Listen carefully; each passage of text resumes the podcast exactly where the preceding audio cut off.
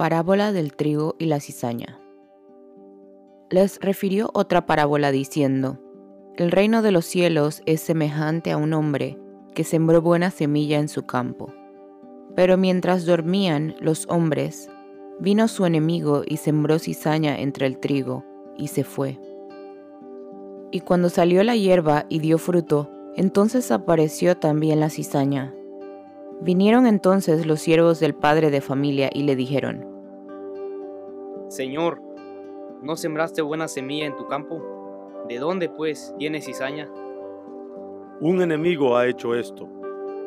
¿Quieres, pues, que vayamos y la arranquemos?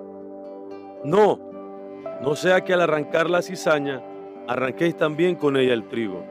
Dejad crecer juntamente lo uno y lo otro hasta la siega. Y al tiempo de la siega, yo diré a los segadores, recoged primero la cizaña y atadle manojos para quemarla, pero recoger el trigo en mi granero.